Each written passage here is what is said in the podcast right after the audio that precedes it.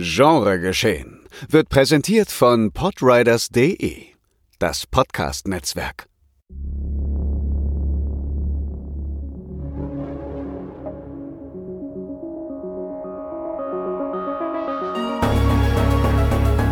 Genregeschehen. Der Podcast über den unkonventionellen Film. Mit Daniel Schröckert, André Hecker und Tino Hahn.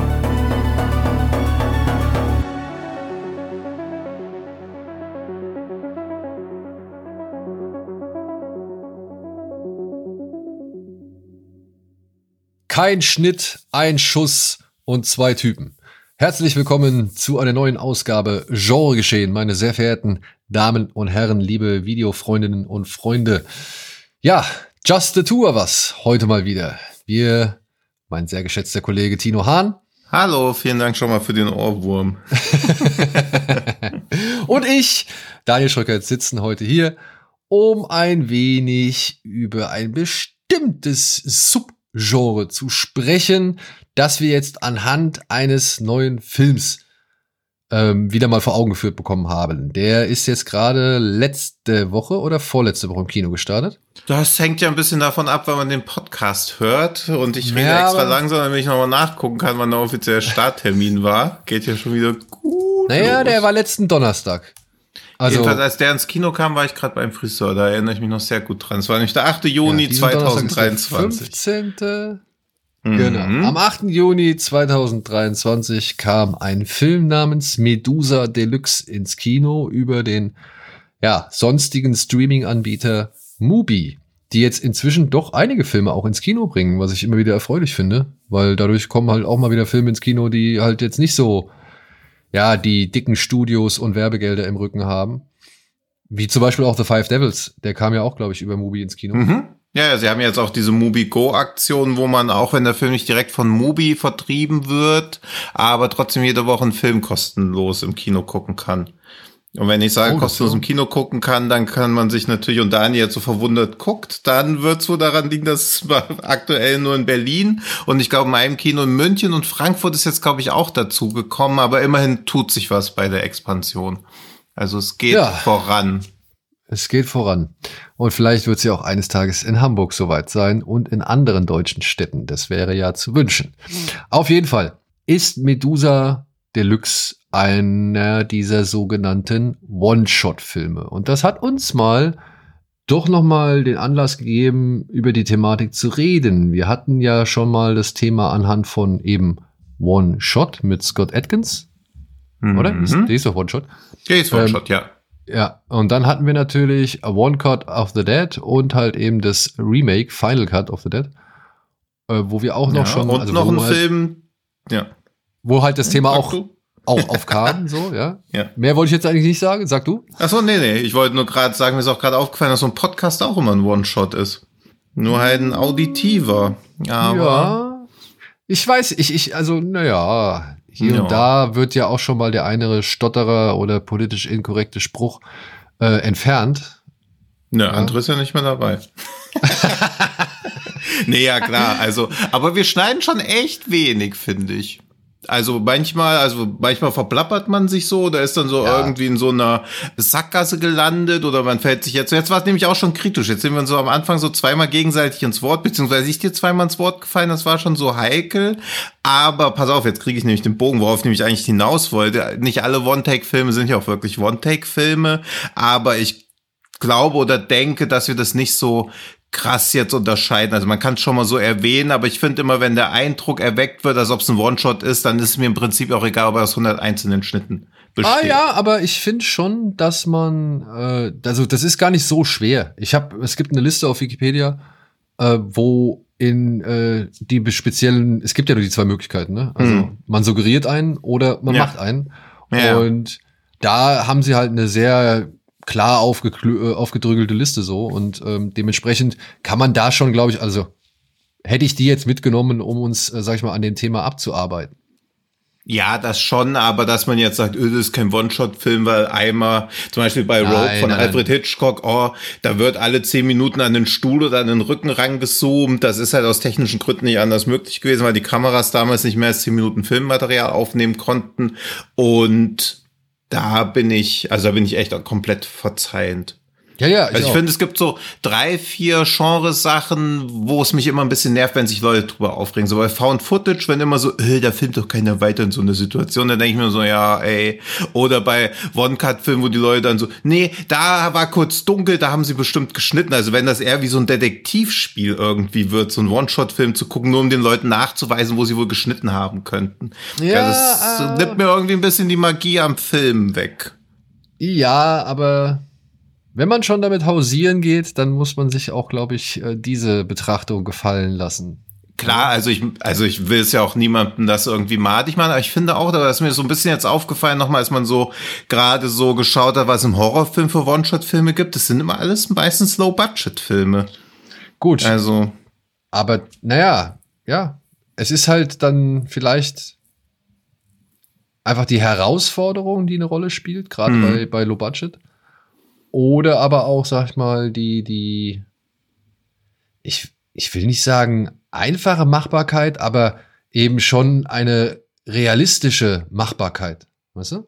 Ja, also ich glaube, du musst halt natürlich viele Rehearsals machen, damit Filme hinhauen. Also manche Filme hat man gelesen, die wurden 40, 50 Mal geprobt, bevor es durchläuft. Aber natürlich ist das ein krass, also schon ein krasser Kraftakt, aber 40 Mal 90 Minuten durchproben ist auch relativ überschaubar, wenn dann halt die erste Aufnahme sitzt. Naja, gut, muss man sich halt auch dann auch beim Theater fragen, ne? Also beim Theater probst ja, du das denke ich bei Theater eh ganz oft. Ja, also wow. Äh, zigtausendfach. Und ja. das finde ich auch immer sehr beeindruckt. Oder, äh, und auch, obwohl ich jetzt kein wirklich großer Fan bin, aber auch bei Musicals, hm. ne? Also hm.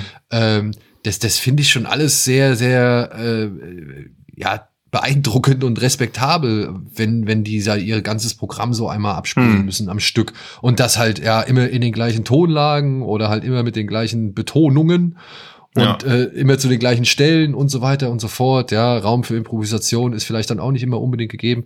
Also ja, vollsten Respekt dafür so. Ja, hm. deswegen ähm, glaube ich, ist das aber halt schon eine der Herausforderungen, der, die man sich, der man sich vielleicht lieber stellt oder gerne stellt. Ja, ja. Für, ich, ich bin auch immer so, weil ich glaube nicht, dass es wirklich auch als Marketing-Gag gemacht wird, aber gerade bei ein paar One-Shot-Filmen aus dem Genre muss man sich doch fragen, ob es jetzt notwendig gewesen wäre. Also leid mir das auch immer tut, weil ich halt eh ein großer Fan von langen Plansequenzen bin und ein One-Shot ist ja nun mal eigentlich eine lange Plansequenz. Aber ich mir auch manchmal denke, oh, ob das jetzt unbedingt sein musste, weil man weiß ja, dass man jetzt irgendwie 10, 15 Minuten nicht mal Langeweile, aber Ereignislosigkeit überbrücken muss. Und wenn dann die Atmosphäre nicht stimmt, dann haut es schon nicht so hin. Naja, wie gesagt, da kommt ja immer drauf an, wie man das irgendwie, wie geschickt oder ungeschickt man das füllt. Ja, beziehungsweise hm. wie der Plan vorher war und, und äh, wo man halt irgendwie auch nicht anders machen konnte. Aber bevor wir da alles, glaube ich, äh, on Detail besprechen oder bevor wir da weiter in die Thematik einsteigen, würde ich einmal kurz über Medusa Deluxe ähm, oder ja, ja anlässlich äh, des Films halt einmal kurz über Medusa Deluxe reden. Mhm. So, weil den, ich weiß nicht, den, der, der, der Name kam mir schon irgendwie bekannt vor. Also der muss hier schon mal in unserem Umfeld fallen gelassen worden sein, beziehungsweise ja, André hatte den relativ früh gesehen und war nicht so angetan, ja, aber genau, jetzt nicht so abgetan, aber er ja. war halt schon so, also, oder meine Wahrnehmung von dem Film war jedenfalls, okay, er war halt, also in den USA ist es A24, hier kommt er bei Movie, ist es ein One-Shot-Film, er wird dem Horror-Genre zugeschrieben und alle diese Aussagen stimmen bis auf eine. Ja, würde ich jetzt ja. auch genau so sagen. Aber damit ihr auch im Bilde seid, worum es in diesem Film geht, einmal kurz die offizielle Inhaltsangabe erzählt, ähm, die da lautet. Nachdem ein Friseur bei einem Hairstyling-Wettbewerb tot aufgefunden wird, versuchen die verbliebenen Teilnehmerinnen den Mord im Laufe eines temperamentvollen und absurd komischen Abends aufzuklären. Rivalität und Misstrauen erfasst die Gruppe, als die Vermutung wächst, dass jemand durch das gewaltsame Ausschalten der Kandidatinnen den Wettbewerb zu manipulieren versucht. Mhm. Ja. Ähm, den Mord sieht man nicht einmal. So viel sei schon mal gesagt. Deswegen keine Ahnung, wo da irgendwie die Beurteilung herkommt, dass der Film zum Horrorgenre gezählt ich werden. Ich glaube, das passiert immer, indem es nur eine einzige News dazu gibt oder ein, zwei Bilder, die so ein bisschen mysteriös aussehen, dann der Titel noch, dann schwadroniert noch so, oh, A24 hat die Rechte für Nordamerika gekauft, direkt nach dem Festival oder schon vor der Festival-Uraufführung. Und Rocky Zucki ist ein Film im Horrorgenre. Weil ich habe auch den Utoya-Film in Horror-One-Shot-Filmlisten gefunden, wo ich mir auch immer so denke, ey, Alter, also ja, das ist immer. Naja, also ich meine, für die, also ich verstehe schon, wo der Gedanke herkommt, so. Ja, aber, aber es ist nicht das, was man unter genau, ja. Horror versteht in dem Kontext. Das sollte man äh, schon vielleicht voneinander trennen. Ja, ja Medusa Deluxe ist ein vermeintlicher One-Shot-Film. Ich würde sagen, sie haben geschnitten mhm. und man kann eigentlich auch wirklich immer sehr klar erkennen, wann das passiert sein muss, auch wenn es dann in den Momenten selbst nicht so klar erkennbar ist. Ich finde, die Schnitte, die hier gesetzt worden sind, oder die Übergänge, die hier gemacht worden sind, die sind wirklich smooth, mhm. beziehungsweise äh, die haben sie echt, ja, einfach sehr geschickt gesetzt. Das Ungeschickte an dem Film ist, die Passagen zwischen diesen einzelnen Sequenzen dauern einfach viel zu lange. Hm, also ich, also ich kann da auch nicht ernsthaft widersprechen, aber mich hat es halt null gestört. Also ich mochte auch, dass quasi gar nicht so wirklich über den Mord gesprochen wird, sondern dass sie halt so ja, irgendwie so miteinander plaudern und sich immer so ein bisschen umkreisen und dann eher so hintenrum versuchen, irgendwie jemanden so Infos rauszulocken. Das hat mir irgendwie ganz gut gefallen, gerade dass der Film so, ja, so vor sich hin eiert. Ja. Also ich hatte auch eine andere Erwartungshaltung, deswegen ist das immer kontraproduktiv, wenn irgendwie Filme als besonders lustig oder irgendwie schnell und turbulent, also wie oft ich in dem Kontext turbulent gehört habe, aber nur weil jemand bunte Haare zu einem Turm äh, auf dem Kopf hat, ist das nicht automatisch turbulent oder nicht das, was ich unter turbulenter Inszenierung verstehe. Aber mir hat das schon gefallen. Also ich fand den witzig und ich mochte diese, dass ich die Gespräche eher so um die Ermittlungen drehen, aber nicht direkt auf die Ermittlungen selbst. Also auch, dass diese ganze Polizeiermittlung, die einfach nur so ganz flüchtig im Hintergrund so stattfindet, die auch so auch ignoriert wird. Also es geht quasi um all das, was man denken würde, worum es bei so einem Film geht, geht es eigentlich gar nicht. Nee.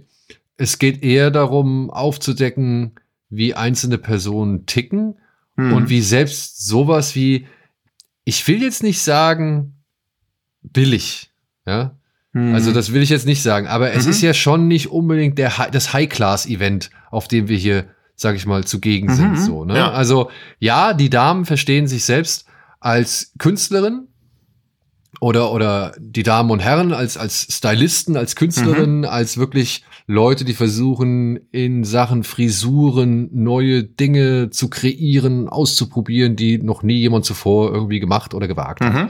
Ja. Dass das natürlich dann wild und, und ja schon irgendwo, keine Ahnung, äh, in Richtung Drag Queen geht, so, ja, ähm, ey, so what? Also wirklich, äh, ich war selbst schon, ich war selbst schon bei der deutschen Friseurenmeisterschaft als Model mit dabei.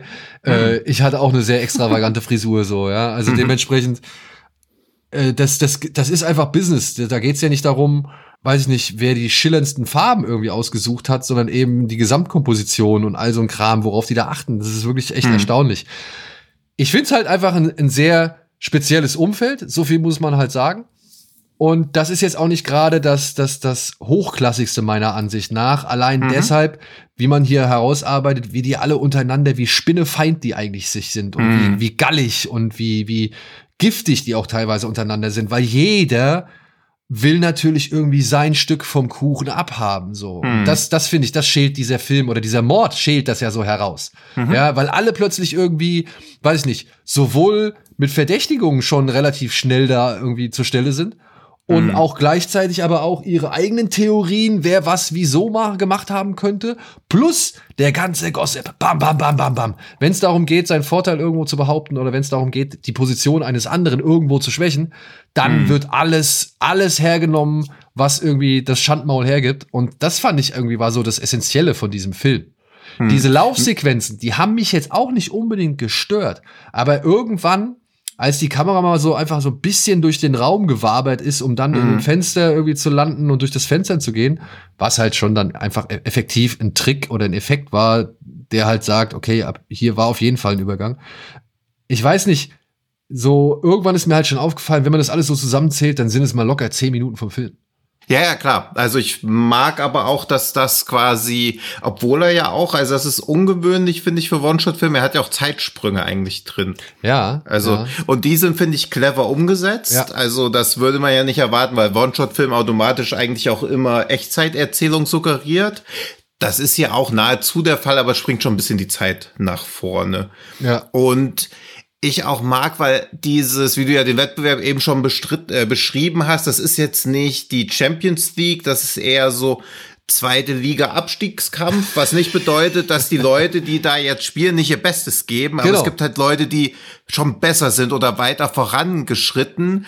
Aber wie der Film auch nie in Frage stellt, dass ein Mord nicht etwa irgendwie fünf Nummern zu groß ist, sondern eigentlich schon, das ist schon legitim, weil hier geht's um irgendwas. Also ja. so einerseits diese Mord als legitimes Mittel, weil es geht hier um diese Friseurmeisterschaft, aber andererseits zu zeigen, wie low die eigentlich angeordnet ist. Das mag ich ganz gern. Also wenn Filme so einen Mikrokosmos schaffen, und das macht er ja mit diesen ganzen Friseurmeisterschaft, wo dann eben auch diese Mittel komplett geheiligt sind. Also natürlich muss trotzdem der Mörder gefunden werden, aber es wird niemals irgendwie gesagt, Mord, vielleicht ein bisschen übertrieben, wird es nicht reichen, dem einmal mit dem Rasierer so durch die Haare zu gehen oder so. Ja, das ist wie so eine Filmbörse hier in ja. Hamburg. Weißt du? Da triffst du ja. immer dieselben Verkäufer, aber auch immer dieselben ja. Leute, die ja irgendwie dann bei den Verkäufern einkaufen. Man kennt sich ja. so untereinander. Das ist so eine Posse, so eine, eine große Clique. Und ich finde, dieses Gefühl vermittelt der Film eigentlich relativ schnell. Also, hm. ich finde schon, der hat irgendwie, er hat so eine angespannte, eine leicht angespannte Atmosphäre. Schon mhm. von Anfang an, weil hier die, die eine Dame, äh, Cleve heißt sie, glaube ich, im Film, ähm, die, die die schenkt ja schon direkt los wie so ein, so ein Kesselflicker, ne? Also mhm. die, die haut ja schon direkt irgendwie die Sprüche raus und, und, und äh, erzählt von ihren, weiß ich nicht, Strafdelikten, Gewaltakten mhm. oder sonst irgendwelchen Verwünschungen. Und da wird ja schon direkt so, da, da wird ja direkt schon das Feuer irgendwie gelegt. So, und, und dieses, der hat so ein konstantes Brodeln, aber ich finde, er hm. schafft es halt leider nicht, ja. diese Spannung irgendwie zu steigern. Das ist halt hm. das Ding. Also er, er, das führt nirgendwo richtig hin, sondern ist halt einfach irgendwann vorbei.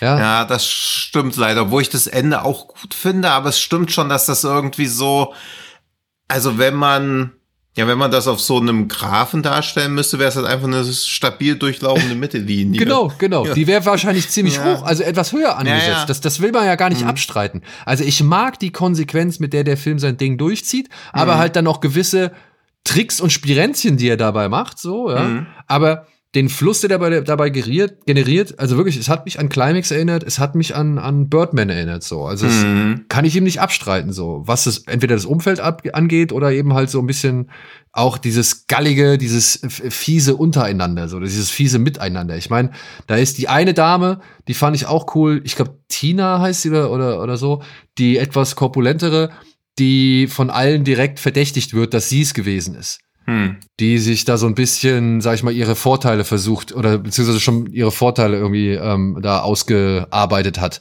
in dieser ganzen Szene so, ja. Hm. Die fand ich klasse. Die fand ich, die, also die Darstellerin fand ich cool, wie die das gemacht hat.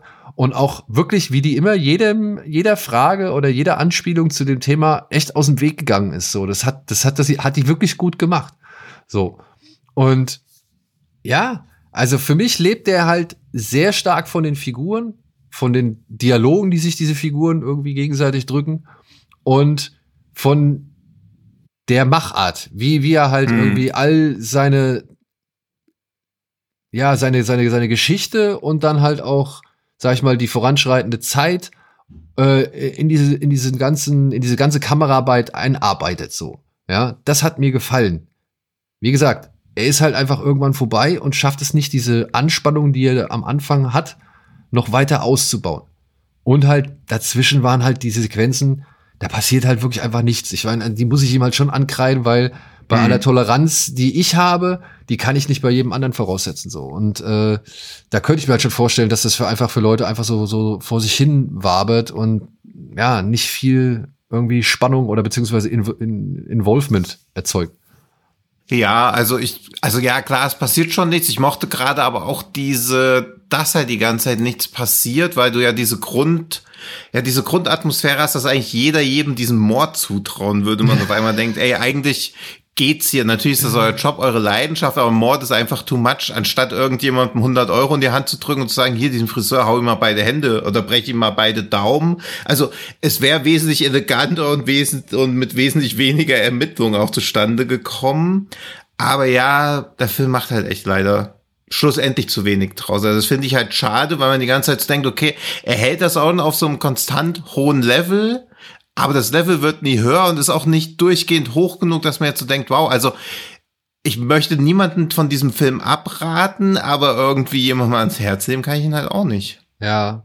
Also wenn man One-Shots, One-Shot-Filme mag oder Filme mag, hm. die One-Shots suggerieren, dann finde ich, kann man den Film schon mal empfehlen, weil das ist ja eine Fingerübung, sage ich jetzt mal, oder eine, eine Aufgabe, die schon ja versiert und aber auch mal ein bisschen abwechslungsreicher erledigt wird oder genommen mhm. wird so, ja. Und mir hat es auch, mir hat es überraschenderweise doch ganz gut gefallen, alles so. Ich, zum Teil aus Respekt, zum, aber auch zum Teil, weil ich halt eben diese ganze, diesen ganzen Mikrokosmos mochte. Ja, mhm. egal wie ätzend die zueinander waren. Ich war fasziniert da drin, irgendwie da rum zu, zu laufen. Das ist mhm. so, ich, ich würde wahrscheinlich genauso einfach mal hier und da gucken, was erzählt der jetzt wieder, warum will der ein Feuchttuch und was ist mit ihm hier, was, äh, was hat er da, warum hat er ein Baby dabei und, und von über wen weint er so? Also, mhm. ich fand halt auch aus der Geschichte ähm, rund um das Mordopfer, dessen Lover und den Veranstalter da haben sie zu wenig draus gemacht. So. Hm. Das ist ja eigentlich ein cooles Thema, was sie da aufgezogen haben. Aber irgendwann ver ver versandet das ein bisschen. Oh, nee, oder versandet völlig und man weiß gar nicht, man weiß gar nicht, was das eigentlich so bedeutet, was sie da erzählt haben. Ja. Und ja, stattdessen wird sich halt mit so einem Tanz in die Credits irgendwie gerettet. Ja, was auch super sympathisch, also man denkt halt auch so, ja, okay, jetzt voll vorbei. Ja, also es ist, halt ist halt vorbei. Schade, weil, weil ich alles echt sympathisch finde, aber es ist, hat auch einen begrenzten Wiedersehwert, eben weil ich so beim ersten Mal denke, ja, okay, du hast schon recht, dass die Laufsequenzen sich schon zusammen summieren, aber fand ich beim ersten Mal nicht so schlimm, aber will ich ihn deshalb nochmal gucken? Ja, also, weiß ich auch nicht, weiß ich auch nicht. Aber jetzt mal so gesehen oder so gefragt. Warum glaubst du, hat der Regisseur sich dafür entschieden, das Ganze als One-Shot zu machen? Weil er die Location hatte? Ich meine, bei, bei One Cut of the Dead war es, glaube ich, irgendwie das Ding, weil sie die Location ja hatten. Ne? Also, weil sie wussten, okay, da können sie sich frei bewegen und alles Mögliche machen, hm. worauf sie Bock haben. Aber warum hat er jetzt wirklich gesagt, die Geschichte muss als One-Shot erzählt werden? Weil wäre sie mit Schnitten erzählt worden, ich weiß nicht, ob das nicht. Ja, es wäre vielleicht aber, ein bisschen kürzer geworden, aber ob das nicht wenigstens, also zumindest genauso unterhaltsam gewesen wäre. Ja, das mag sein, aber ich, also mutmaße auch nur, dass du als Regisseur natürlich diese Herausforderung magst hm. und dir vielleicht auch im Endeffekt mehr erwartest. Also das Ding ist halt, glaube ich, auch, wenn du, du kannst halt nicht mal mehr in den Schnitt wirklich gehen. Also ja. hast es dann halt und guckst dir das so an und merkst so, oh, irgendwie ja ganz gut, aber hm? also also ich weiß halt auch nicht, ob du so wirklich, also auch vom finanziellen Mitteln, wie oft du sowas wiederholen kannst, dass du sagen kannst, okay, das war jetzt alles geil. Also da muss ja wirklich nur mal jemand eine Sekunde lang nur komisch gucken oder mal kurz lachen. Also die Immersion kann ja sehr schnell immer durch kleinste Kleinigkeiten durchbrochen werden.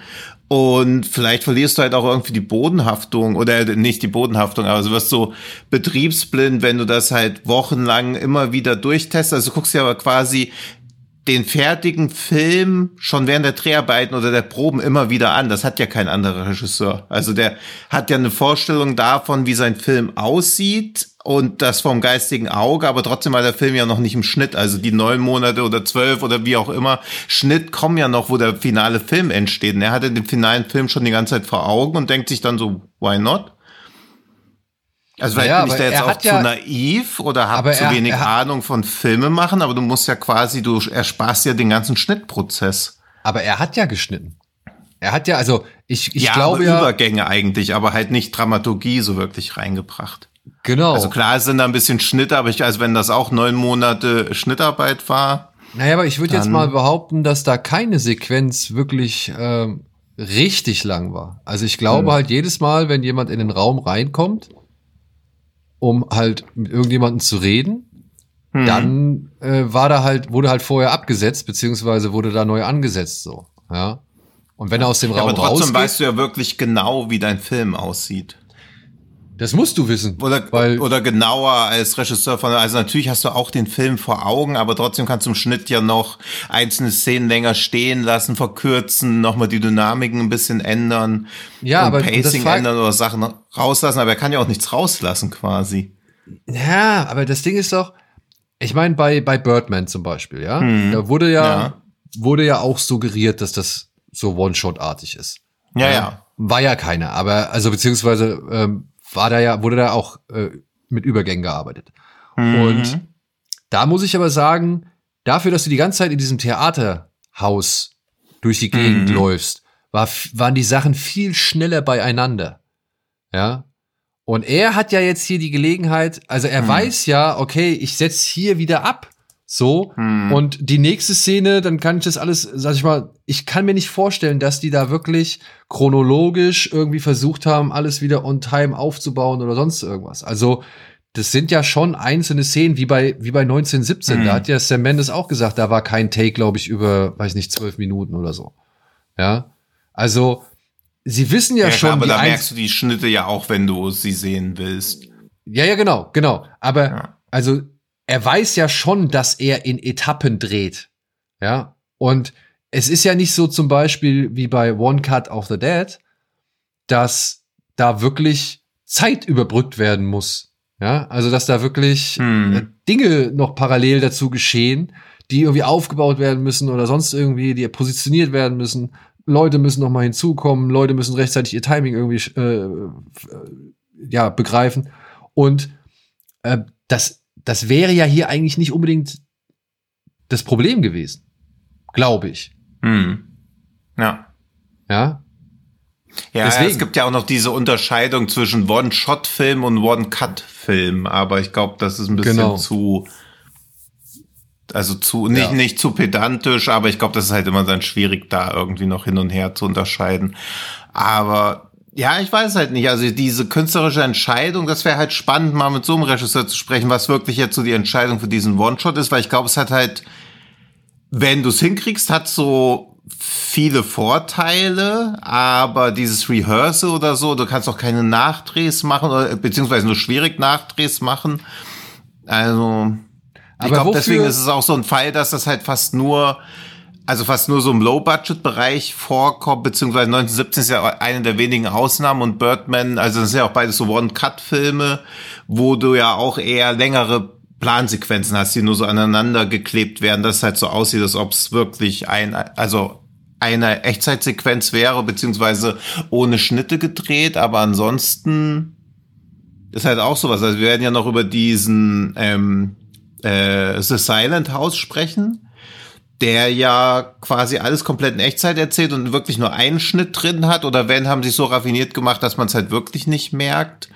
Und da verstehe ich halt komplett, warum der als Echtzeitfilm erzählt wurde und ich kann bei ja, bei Medusa Deluxe eigentlich auch nur mutmaßen, dass es sonst auch ein bisschen unfreiwillig komisch gewesen wäre, weil dann sind sie ja sofort im nächsten Raum drin. Ja, vielleicht. Also weißt du, er würde ja echt nur Tür auf, Tür zu, hallo Ibims. Was wissen Sie über, über den skalpierten Friseur Mosca? Ja, mein Sexualleben sieht so und so aus. Ja, das habe ich ja gar nicht gefragt. Ja, tschüss und wieder in den nächsten Raum rein. Ja, vielleicht. Also es würde, glaube ich, unfreiwillig komisch wirken und alles so, die Erbärmlichkeit würde irgendwie noch ein bisschen, oder nicht die Erbärmlichkeit, aber diese doch teilweise Tristesse, die da so drinne steckt, die würde, glaube ich, da noch mehr zum Vorschein kommen. Und es wäre dann echt einfach nur, was wäre das dann?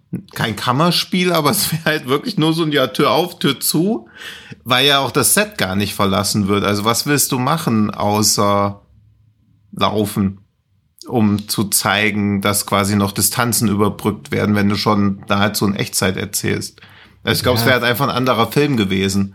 Vielleicht nicht ja, Weil so sobald jemand zum Beispiel auch nach Hause geht von diesem Set, ändert sich ja die ganze Dynamik. Also sie müssen quasi alle da bleiben Und du musst diese, was der Film ja nicht schafft, also er schafft es ja auch nicht, so eine Dringlichkeit aufzubauen. Eben. Also es wirkt, es, es wirkt schon ein bisschen so, als ob so widerwillig äh, ermittelt wird, weil wenn jetzt die Polizei noch so kommt, wir können hier diesen Wettbewerb nicht machen, das wäre schon doof irgendwie. Ja, aber ich meine, der Film, ähnlich wie bei Birdman, geht ja auch raus hm. auf die Straße so. Ja, ja, Und, und gönnt sich da auch noch mal ein paar Minuten, beziehungsweise, mhm. ja doch, gönnt sich da ein paar Minuten in einem Auto. Und ja. ja, ich weiß nicht, also es, es fühlt sich schon ein bisschen wie, wie, wie bei Bird, also wie ein Birdman an, nur er, er lässt halt viel längere Strecken einfach laufen. Das mhm. hat Inarito ja nicht gemacht.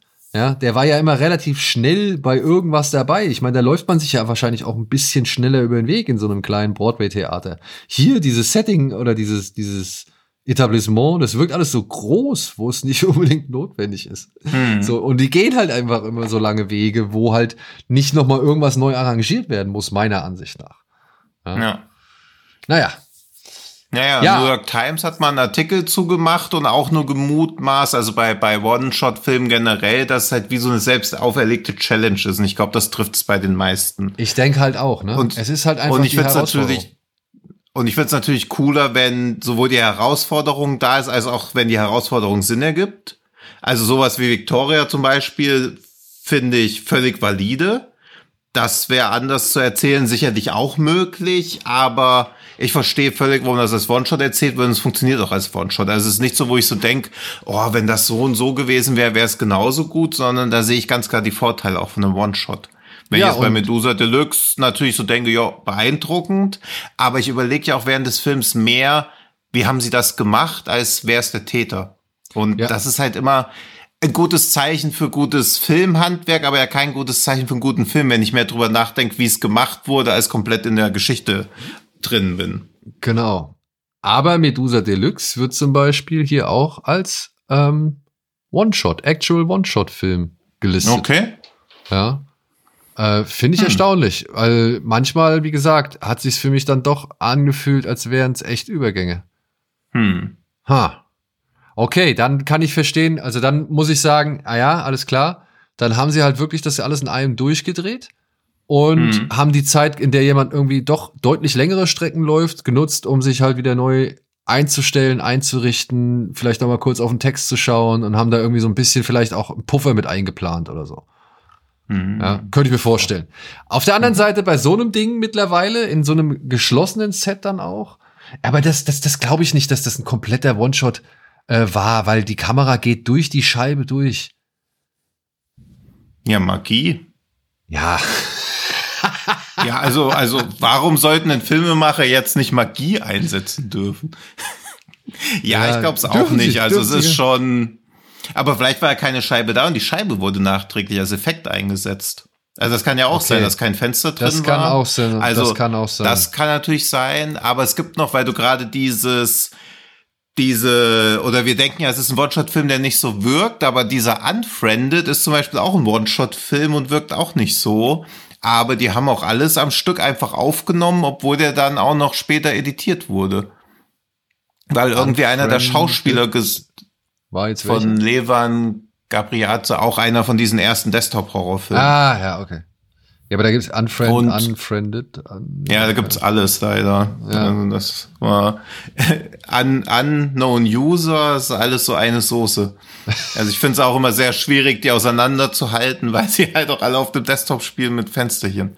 Und da war auch irgendwie erst der Plan, den in längeren Takes auch aufzunehmen. Aber dann hat einer von den Schauspielern gesagt, hey, lass uns doch das alles auf einmal aufnehmen. Und im Prinzip sitzen ja auch einfach nur sechs Leute in sechs Räumen und reagieren aufeinander. Und im Film sieht's halt gar nicht aus wie ein One-Shot, aber es ist halt einer. Also auch das gibt's quasi Filme, die als One-Shot gedreht wurden, dann aber trotzdem nicht wie ein One-Shot rüberkommen. Ja, ja. Aber, aber da ist aber, Ausnahme, ja. Genau, das ist dann, ich meine, aufgrund der Tatsache, dass es ein Desktop-Thriller ist, ähm, finde ich, ja, es, schließt man es irgendwie so aus, ne? Also, hm. dass das irgendwie so einer sein könnte und man, man hat sich dann ja auch äh, irgendwie selbst so ein bisschen, ich will jetzt nicht sagen limitiert, aber halt irgendwie so, so, so einen Rahmen gesteckt, der das gar nicht irgendwie vielleicht richtig zulässt. Ja, aber im Prinzip ist ja, also das es wird ja nur ein Bildschirm. Es wird ja eigentlich nur ein Bildschirm abgefilmt, weil im Prinzip ist sowas wie Missing und Searching auch in One-Shot auf eine also es ist halt immer die Frage, wie viel, aber der ganze Bildschirm, also wenn was auf dem Desktop spielt, dann läuft ja wieder auf der Leinwand oder auf dem Fernseher in dem Rahmen läuft wieder Handlung ab, aber eigentlich sieht man ja, was in diesem Rahmen stattfindet. Also sieht man in gewisser Weise ein One-Shot, aber die Frage ist dann halt, wie sehr man sich da. Also bei Host zum Beispiel würde ich sagen, ja, okay, das kann ein One-Shot sein. Weil auch da, glaube ich, so keine Schnitt oder keine Szenenwechsel, es geht niemand ins Bett oder es wird nicht eine Anwendung gewechselt oder so. Wobei ich mir Bei- auch nicht so sicher bin, ob bei so Host nicht auch Anwendungen gewechselt werden. Bei Searching Aber- und Missing auf jeden Fall. Also da Ja, ja, würde ich eben halt, deswegen. Das, da würd, Ja. Bei den beiden würde ich halt sagen, okay, die würden da für mich nicht wirklich dazu zählen, weil da klappen sie den Laptop einfach, einfach mal zu. Ja, ja, eben, da sind halt Zeitsprünge drin. Also theoretisch könnte es ein One-Shot eigentlich sein, weil irgendwas in einem Rahmen abläuft, aber dann, also das ist, glaube ich, zu hinkonstruiert, dass man da um Biegen und Brechen sowas noch reinpacken will. Aber bei Host, wenn da jetzt jemand sagen würde, das ist für ihn ein One-Shot-Film oder für sie ein One-Shot-Film, würde ich sagen, ja, okay, you do you. aber ich würde es auch nicht so unbedingt jetzt challengen oder so. Ja. Ja, Gerade bei vielen Echtzeitsachen, die kommen einem ja irgendwie. Also ich weiß ja auch, dass Deadstream kein One-Shot-Film ist, aber gleichzeitig fühlt er sich auch sehr wie ein One-Shot-Film an. auf jeden Fall. Hier also das ist ja so Echtzeit halt. Das ist halt immer so ein starker Trigger, dass man so. Also ich finde, in der Nachbetrachtung, wenn man über Echtzeitfilme nachdenkt, hat man immer viel mehr das Gefühl, dass man es aus der Perspektive der Figur gesehen hat, obwohl es ja ganz oft auch aus anderen Perspektiven ist. Also Deadstream läuft so oft aus Sicht von Überwachungskameras, aber ich jetzt, wenn ich so drüber nachdenke, mit ne neun Monaten Rückstand auf den Film, äh, neun Monate Rückstand, Rückblick, ja. Zeit dazwischen, dann finde ich, ist es fast wie so ein POV-Film, obwohl ich ja weiß, das stimmt gar nicht. Man sieht ganz selten irgendwie seine POV. Naja, aber aber, ich finde man sieht sie, ich finde, man Ja. sieht sie schon ein paar Mal. Gerade so diese ganzen, die Jumpscares, die, wenn dann halt Hm. wirklich die Viecher auf ihn direkt losgehen, so, ne? Also das, das hat man schon hier und da. Ich meine, da müsste man, da kann man ja eigentlich nicht sagen, das ist ein One-Shot-Film, sondern es ist ein Livestream-Film, weil der ist ja Ja, quasi ja, ist mit er ja auch ganz Regie. und gar nicht. Also es gibt ja ganz viele Schnitte, aber ich meinte halt nur, dass diese Echtzeit so bei mir für so eine Immersion sorgt, dass meine Erinnerung daran immer ein bisschen anders ist, beziehungsweise ich immer viel weniger Schnitte wahrnehme, eben weil es halt in Echtzeit gerade abläuft. Also ich glaube, das ist auch so ein einer der Punkte, warum ich halt Echtzeitfilme super gern mag, beziehungsweise One-Shot-Filme, die in Echtzeit spielen, eben weil man so immersiv dran ist und man sich halt ja auch dann trotzdem immer noch so überlegt, boah, wie soll das jetzt, wo soll es jetzt alles noch so hinführen? Also das finde ich auch immer super spannend, gerade bei sowas wie, hast du diesen Boiling Point gesehen? Der in der Küche, ne? Ja. Ja, nee, den habe ich noch nicht gesehen, aber den will ich unbedingt sehen. Wo man halt auch in den ersten Minuten denkt, nee, das geht jetzt hier 100 Minuten, mö- möglicherweise zwei Stunden, was soll hier schon groß passieren? Und dann denkt man so, oh nein, oh nein, oh nein, so ach, ach, ach. Und ich finde, das ist immer ein Zeichen für einen guten Film. Genau wie ich bei Horrorfilmen auch manchmal so denke, ach, das, da kann ich mir gar nicht vorstellen, dass hier jetzt noch was Schlimmes passiert. Und ich dann immer so denke, ah cool, diese, diese Anfangsphase, wo noch so, so eine Idylle oder so eine trügerische Ruhe vorgegaukelt wird, die funktioniert bei mir in Echtzeitfilmen halt auch immer gut, weil ich so denke, ja, was sollen jetzt in 90 Minuten noch kommen? Und ganz oft kommt es dann halt ganz dicke. Ja, also ich, ich glaube auch, wenn ein Film davon profitiert, dass er eine Echtzeit suggerieren soll, oder beziehungsweise wenn ein Film mit der Echtzeit arbeitet, dann profitiert er meiner Ansicht nach schon davon, das Ganze als One-Shot zu machen. Wie zum Beispiel Mhm. bei dem One-Shot-Film, den wir mit Scott Atkins besprochen haben. Das war halt ein Mhm. Angriff, da gibt's halt Feuerpausen, da verbarrikadierst du dich irgendwie, da versuchst du irgendwie auch mal, keine Ahnung, äh, mal dem Ganzen aus dem Weg zu gehen. So, das fand ich irgendwie, da habe ich verstanden, warum man das gemacht Hm. hat. Da war es nicht nur die reine Aufgabe an sich, die wahrscheinlich gereizt hat, sondern eben halt auch irgendwie das, das Gefühl, ähm, das vermittelt werden soll, warum so, also wie, wie, wie, ja, wie intensiv so eine Angriffssituation sein kann. So. Hm. Das geht mir, also das, da würde ich mitgehen. Bei 1917 sollte man ja auch meinen, vermeintlich, äh, das wird alles in Echtzeit ablaufen oder Hm. das wäre so die, die, der Tag auf dem Schlachtfeld. Aber ich muss sagen, Sam Mendes hat das, also ich meine, ich ey, wirklich absoluten Respekt vor dem Aufwand, den er da betrieben hat, so, ne? Das will ja, klar, logistisch bewundernswert, aber ansonsten. Aber es verpufft halt alles so, ja. ja? Es verpufft halt wirklich alles so, ähm, weil er es halt irgendwie meiner Ansicht nach auch nicht, nicht so gut hinkriegt, wie halt auch hm. bei, oder beziehungsweise, weil er halt auch äh, es zulässt, meiner Ansicht nach, genau wie Thomas Hardiman bei Medusa Deluxe, dass dieser Film sich anfühlt, als hätte er irgendwie Lade, als beinhalte er Ladesequenzen, weißt du, als wird halt irgendwie die nächste Stage. Ja, es wird halt so gelaufen und dann kommt ein berühmter englischer Theaterschauspieler, der die nächste Mission quasi ankündigt. Da wird halt kein Text abgeblendet, sondern es geht so eine kurze Sprachsequenz los. Ja. Dann kommt wieder eine fünfminütige Actionsequenz und dann wird wieder gelaufen, während im Hintergrund die Texturen laden. Ja, und also es ist schon nicht, das ist aber auch erstaunlich, weil Leuten, die keine Videospiele spielen, denen erzählt man das dann. Ich habe das schon bei ein paar Leuten, also du siehst es ja genauso, aber so Leute, die keine Videospiele spielen, die können das gar nicht nachvollziehen und finden, ist jetzt auch eine gewagte These, aber ich glaube, Leute, die wenig Videospiele spielen, bei denen funktioniert 1917 deutlich besser als bei Leuten, die halt Call of Duty schon bis zum Erbrechen gespielt haben und diese, diese Dramaturgie halt in- und auswendig kennen. Ja, und, und eben dann kommt noch hinzu, dass es halt wirklich schon hier und da echt ersichtlich ist, wann er den Übergang macht, so, ja. Ja, und auch echt ungeschickt. Also so dieses, oh, ich falle jetzt die Runde, oh nein, ich bin in den Fluss gefallen. Ja. Also. Oder halt dann einfach auch mal sagt, okay, mir wird jetzt schwarz vor Augen. Weißt du, also ja. wirklich, dass man halt mittendrin so einen Cut ja. macht, wo ich mich auch gefragt habe, aber warum, warum machst du den ganzen Zinnober denn dann, wenn du halt irgendwann echt deutlich machst, dass ja. du halt schon hier einfach eine Pause ansetzt, so, ja. Also, wofür das alles? Ich meine, das sieht nach wie vor geil aus, die, die Special Effects, gerade bei dieser brennenden Stadt mhm. da äh, in der Nacht so. Das ja. ist wirklich echt Bombe, so. Das will ich niemals in Abrede stellen, ja. Bombe. okay, Entschuldigung, ja, das ist vielleicht der falsche Begriff. Aber nein, das ist halt einfach, ähm, das ist sehr, sehr gut gemacht. So. Mhm. Aber dieser Zusatz mit diesem einen, mit diesem One-Shot, ja, mit dieser fließenden Bewegung, so, ich weiß nicht, da hat er sich meiner Ansicht nach auch eher mehr im Weg gestanden, als dass mhm. es ihm was gebracht hat. Ja, also eigentlich hätte, glaube ich, wenn vielleicht der Anfang oder so und dann noch die letzten 15 Minuten, wenn die One-Shot-mäßig gewesen wäre, das, glaube ich, für viel mehr Eindruck auch gesorgt. Das glaube ich auch. Also lieber so eine oder zwei imposante Szenen in, im einen Stil ja. Ja, oder in, in, in so, also wo du halt wirklich merkst, okay, da steckt Aufwand dahinter. So hier wie bei diese wundervolle Plansequenz in, ich glaube, Stolz und Vorurteil. Abbitte. Abbitte, Abbitte, ja, genau. Die Dünnkirchen. Die Dünnkirchen, ja, ja, die Dünnkirchen-Szene, ne? Also, weißt du, die, also, mhm. der, der Film an sich drumherum das ist irgendwie, das habe ich nicht mehr alles so im, im, im, im, Bild, im Kopf so. Das ist alles irgendwie ein bisschen verblasst. Ich weiß nicht mehr genau wirklich, worum Kann ich dir geht. alles, ich habe den mehrmals gesehen, glaube auch jedes Mal fünf Sterne mit Herz gegeben und ich finde die Dön die Dönkirchen-Sequenz ist, glaube ich, das Beste, was jemals gefilmt wurde, finde ich. Aber, und das meine ich, aber diese Sequenz, die habe ich hm. nicht vergessen. In dem ja. Film gibt's wahrscheinlich, also in dem Film gibt's gute Momente, tolle Momente, bittere mhm. Momente, ne? Das ist doch das mit dem kleinen mhm. Mädchen, das da diese ja. fatale Lüge erzählt, ne? Ja. Genau. Mhm. Und ähm, da und, und ja, und wie es dann halt auch dann später, äh, sag ich mal, ausgeht und so weiter. Ja? Also da gibt's wirklich äh, ähm, auch gute andere Momente so, aber diese eine Sequenz, die ist, die, die ja. werde ich nie in meinem Leben vergessen, weil die so umwerfend ist. Ja.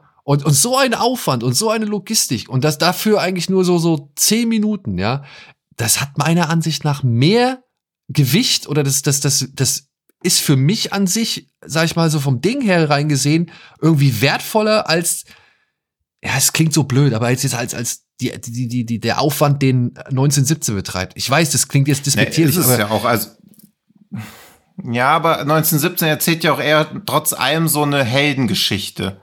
Und es geht ja im Prinzip auch nur in Gänsefüßchen, also nicht in Gänsefüßchen und auch nicht nur, dass er quasi die Leute da warnt, aber dann wird es auch erzählerisch so hingetimt, dass er gerade in der letzten Minute da ankommt und man denkt so, ach, okay, hätte er da nicht in dem Dorf irgendwie mit den Leuten rumgesoffen, da in der Stadt ein bisschen rumgepimmelt, da mit den Soldaten noch irgendwie, als die ein Lied singen, am Lagerfeuer gesessen, wäre eine Viertelstunde früher da gewesen, wäre das ganze Finale halt einfach nicht existent gewesen. Und ja, oder hätte halt nicht die Dramatik, ne? Also Ja, ja, und da denke ich mir halt immer so, boah, ey, das hier so den Konventionen von so einem regulären Actionfilm zu unterwerfen, während halt bei dieser Dünkirchen-Sequenz ja auch diese Tragik da ist. Alle wissen halt, okay, wir sind total am Arsch, die Leute sind komplett apathisch, dann ist aber dieses Riesenrad da aufgebaut, aber alle sitzen da nur mit leeren Augen und er läuft da so durch. Nebenbei werden noch die Pferde erschossen, weil man die nicht dem Feind überlassen will und er schaut dann gegen Ende ja nochmal komplett desillusioniert mit so leeren Augen über diese ganze, über dieses ganze Schreckenspanorama da am Strand, natürlich hat das mehr Impact als vor irgendwelchen Explosionen wegrennen. Ja, ich ja, will ja, ja nur. Es ist, es ist leider so. Ja, also. also wirklich, das ist ein Moment, der brennt sich ein. Bei 1917 hat sich, ich meine, da gab es auch tolle Sequenzen, keine Frage, aber es, das, ist, das hat nichts hat so einen Impact. Ja, aber das ist halt eher so eine Tech-Demo, die es nicht so ganz schafft, irgendwelche Emotionen zu wecken. Wie ja. auch Call of Duty immer wieder versucht, eine Story zu erzählen, aber man denkt halt so, ja, Alter, lass mich die Cut-Sequenz jetzt hier überspringen, ja. egal wie schön Amsterdam aussieht. Anders ein berühmter Vertreter äh, des, äh, ja, sag ich mal, suggerierten oder editierten One-Shot, äh, Irreversible. Irreversible muss ich sagen. Das, mhm. Hat, da habe ich auch nicht alles abgenommen, so, ne? Beziehungsweise da ist auch mhm. erkennbar, okay, hier springt er sogar in der Zeit.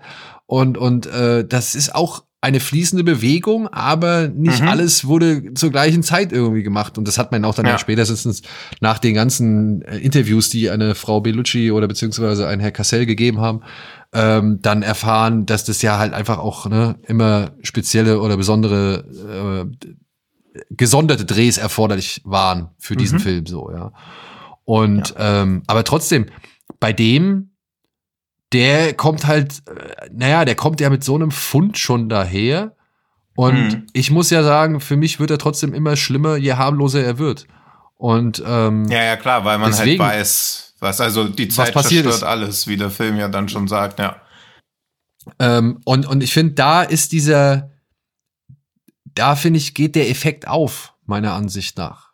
Ja, also das ist klar, es ist eine künstlerische äh, Entscheidung, das so zu machen. Das muss man nicht so machen. Aber ich finde es hier irgendwie stimmiger oder sinniger als bei einem 1917 zum Beispiel.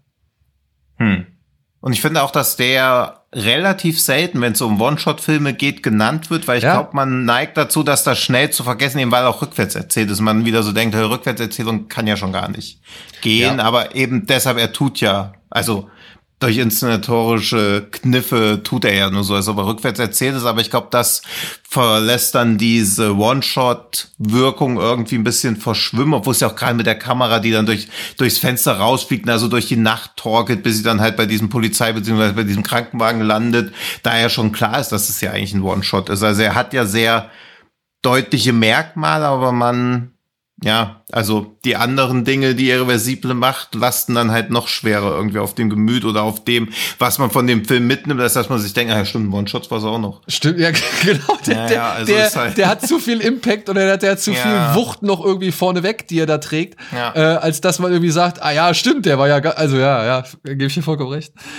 Aber auch ein Film, ähm, haben wir ja auch schon besprochen gehabt, wo mhm. ich finde, da finde ich es auch stimmig, beziehungsweise hilft es dem Ganzen oder unterfüttert es das Ganze, ähm, obwohl es halt eben dann auch nicht offiziell eine wirkliche einzige Bewegung war oder ein, ein einziger Schuss, ist äh, Beyond the Infinite Two Minutes. Mhm. Weil, weil ich finde, da geht's halt um Zeit. Und ja. ähm, diese zwei Minuten, die entweder nach vorne oder nach hinten gegangen werden, die halt innerhalb dieser 70 Minuten eingefangen in einer fließenden Bewegung von 70 mhm. Minuten, das finde ich, das, das, das gibt dem so ein schönes Korsett, beziehungsweise ähm, setzt so schöne Anfangs- und Endpunkte, die man immer wieder aufs Neue abfragen kann. Und da macht das dann auch sogar richtig Spaß, das alles mhm. in einer einzigen suggerierten Bewegung zu sehen, so, weil man ja die ganze Zeit weiß, so gesehen, man hat ja so ein Foreshadowing und beziehungsweise kann man dann noch irgendwie abarbeiten, was man von der Vergangenheit gesehen hat, so. Also das ist, hm. das passt hier meiner Ansicht nach komplett ins Konzept. Hm.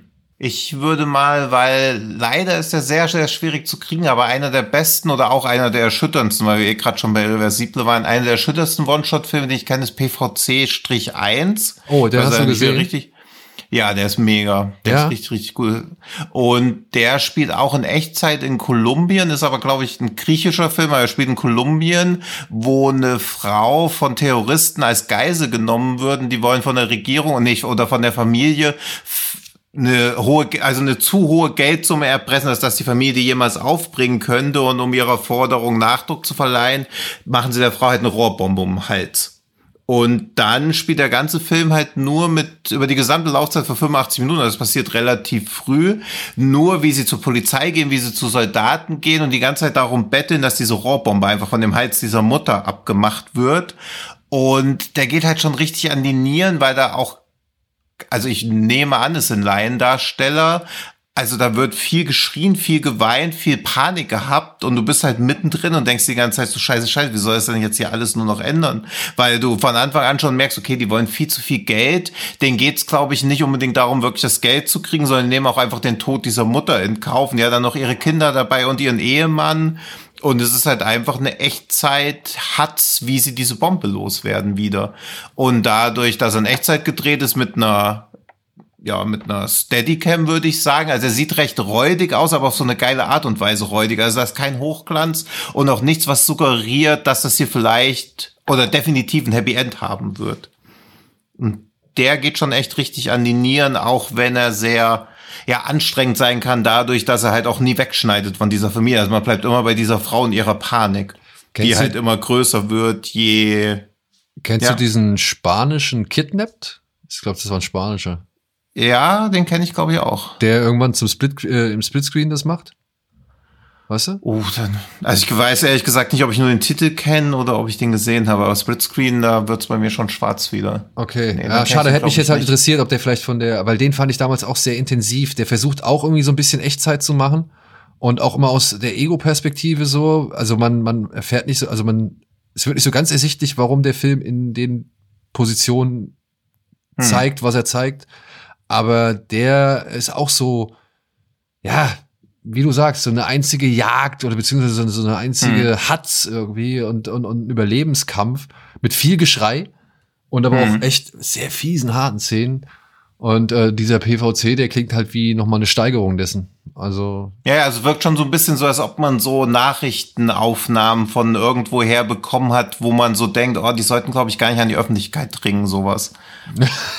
Also, also er So, hat schon, das ist natürlich, also er wirkt schon, naja, er wirkt nicht Exploitation-mäßig, aber natürlich ist man schon so die ganze Zeit, okay, was wird hier passieren? Also es gibt ja nur zwei Möglichkeiten eigentlich. Und das ist dann schon, wenn man dann noch so, zwischendurch kriegt man auch so politische Background-Informationen, dann kriegt man auch diese Ohnmacht mit, weil dann irgendwie Soldaten sagen, ja, kommt uns bloß nicht zu nahe, wir wissen noch gar nicht, wie lange der Timer ist und die dann quasi mit Waffengewalt diese Mutter auf Distanz halten, damit die nicht zu nah an sie rankommen kann. Sie aber so denkt, okay, das ist ja meine einzige Hoffnung, was mache ich jetzt hier? Renne ich auf die zu und hoffe, die erschießen mich vielleicht nicht oder werde ich von denen erschossen? Und dann sind noch so die relativ kleinen Kinder noch mit dabei. aber auch erstaunlich, Aber- ne? Der ist, der ist aus Mhm. dem Jahr 2007 Mhm. und äh, laut der Wikipedia-Liste der Actual One-Shots, also der tatsächlichen One-Shots, Mhm. ähm, ist der auch, ja, das ist eins, zwei, drei, ist der sechste Film, der Mhm. auf die Art und Weise gedreht worden ist. Ja. Mhm. Also der älteste, der suggeriert, ist äh, von Andy Warhol. Der ist irgendwie aus den 60ern. Ja, aber der ist halt einfach äh, nur so ein getrickst. Und dann der erste ist Macbeth von Belatar. Mhm. Ja, ich verstehe gar nicht, warum der Rope nicht auftaucht. Also der Naja, tut weil- doch zumindest auch so. Ich weiß nicht, wie viel, also ich konnten die damals schon so viel aufnehmen, weil da würde ich nämlich jetzt Nee, gleich nee, 10 Minuten können maximal aufgenommen werden mit den damaligen 35 Millimeter Kameras. Deswegen wird halt immer an so einen Stuhl rangesucht Ja, oder ja. an den Rücken. Und das ist quasi der Schnitt. Aber ob jetzt an den Rücken rangefahren wird oder ob irgendjemand ins Wasser fällt oder ohnmächtig wird, finde ich es jetzt nicht, dass man da so groß unterscheiden sollte. Also ich vermisse in der Liste nicht viele Filme, aber ein paar denke ich auch so, okay, warum sind die nicht dabei? Ja, weil es dann halt vielleicht einfach, vielleicht muss es eine gewisse Länge überschreiten. Also vielleicht muss es Ja, wirklich. oder die Listen, also das ist halt auch immer so, es gibt da immer nie keine wirkliche ultimative Übersicht. ich meine, One Cut of the halt Dead immer hat ja, ist ja, ist ja nur, also zweimal eine Plansequenz so gesehen. ne? Mhm. Also Ja. das ist, ähm, da ist da dann auch ein bisschen fragwürdig, da gebe ich dir recht. Ich meine, der, der, wie heißt der auf Deutsch? Der Hitchcock-Film? Äh, oh, warte. Doch ein Cocktail für eine Leiche. Cocktail für eine Leiche. Oder hat er nicht? Der hat so einen komischen Namen, ja, oder? Ja, ja. Ja. Ähm, ich meine, vielleicht haben sie es da einfach noch nicht zählt. Hitchcock hat das ja schon vorher versucht, ne? Ich weiß Hm. nicht, es gibt so einen schwarz-weißen von ihm, da fährt die Kamera auch entweder durch so eine Eingangshalle irgendwie, durch mehrere, durch mehrere, sag ich mal, Salons hindurch, Hm. hinein in so eine Art Ballsaal und dann schwenkt die Kamera bis auf den äh, Trompeter, glaube ich, ran oder so. Hm. Ja. Und das war zu den damaligen Verhältnissen schon irgendwie die längste, die längste Sequenz, die sie machen konnten. Ich muss noch, ja, ich Ja. weiß leider nicht, welcher Film das mehr war. Also ich kenne den Titel nicht mehr. Und äh, danach kam ja erst hier. Ich glaube, das habe ich ehrlich gesagt auch nur mal auf Twitter gesehen als Ausschnitt oder so. Es ging doch mal eine, von einer Zeit irgendwie rum. ja? Ich glaube schon oder so, wo man auch so dachte, krass, wie das so technisch wohl gemacht wurde. Genau. Ich meine, diese Tracking-Shots, ich meine, hat auch ja auch schon, ja, dann Citizen Kane, beziehungsweise Orson Welles, auch ähm, ähm, ja teilweise echt grandios gemacht, ne? wenn du draußen Ja. in der Schneefläche bist und dann in die, also bis ins Haus da irgendwie reinfährst, so, ja. Vielleicht waren das alles noch nicht irgendwie die, Quali die, die Qualifikationen, um sagen zu können, ja, das ist jetzt ein One-Shot. So. Nee, also der One-Shot muss ja quasi der ganze Film sein, sonst ist es, glaube ich, eine Tracking-Sequenz oder ist ja Plansequenz, One-Cut würde ich jetzt mal sagen. Also auch diese, Ja. Nee, nee, ist es auch nicht. Also ich finde eh, dass diese Wikipedia-Liste, so hilfreich sie auch sein mag, aber warum jetzt Silent House anders aufgeführt wird als zum Beispiel dann One Cut of the Dead, verstehe ich nicht. Ah nee, bei Ja. One Cut of the Dead steht auch als Länge nur 37 Minuten. Also die haben gar nicht den ganzen Film berücksichtigt, sondern Nee, nur, nur den, den, den Actual. One-Shot. Ja, Ja. okay. Dann weiß ich leider nicht, weil 20 Minuten sehe ich hier auch. Und was ich merkwürdig finde, diese Invasion steht hier gar nicht mit drin. Denn ihr hättet nämlich, glaube ich, nicht gesagt, dass ihr gedacht, dass ihr von dem Regisseur Shara Mokri heute gleich zweimal hört. Aber ich weiß nicht, hast du diesen Fish and Cat beim Fantasy Filmfest damals gesehen? Nee. so ein iranischer Horror-Geisterfilm, der auch ein One-Shot war und ich möchte jetzt nicht irgendwelche Klischees oder so bedienen, aber iranischer Film, One-Shot, 134 Minuten, da weiß man schon, was man bekommt. Denn er ist nämlich auch wie viele iranische Dramen relativ, ja, naturalistisch, ruhig erzählt. Und ich finde, das funktioniert auch, aber das ist dann auch wieder so, wo man danach denkt, okay, das war ganz geil, aber ich möchte das nicht nochmal sehen.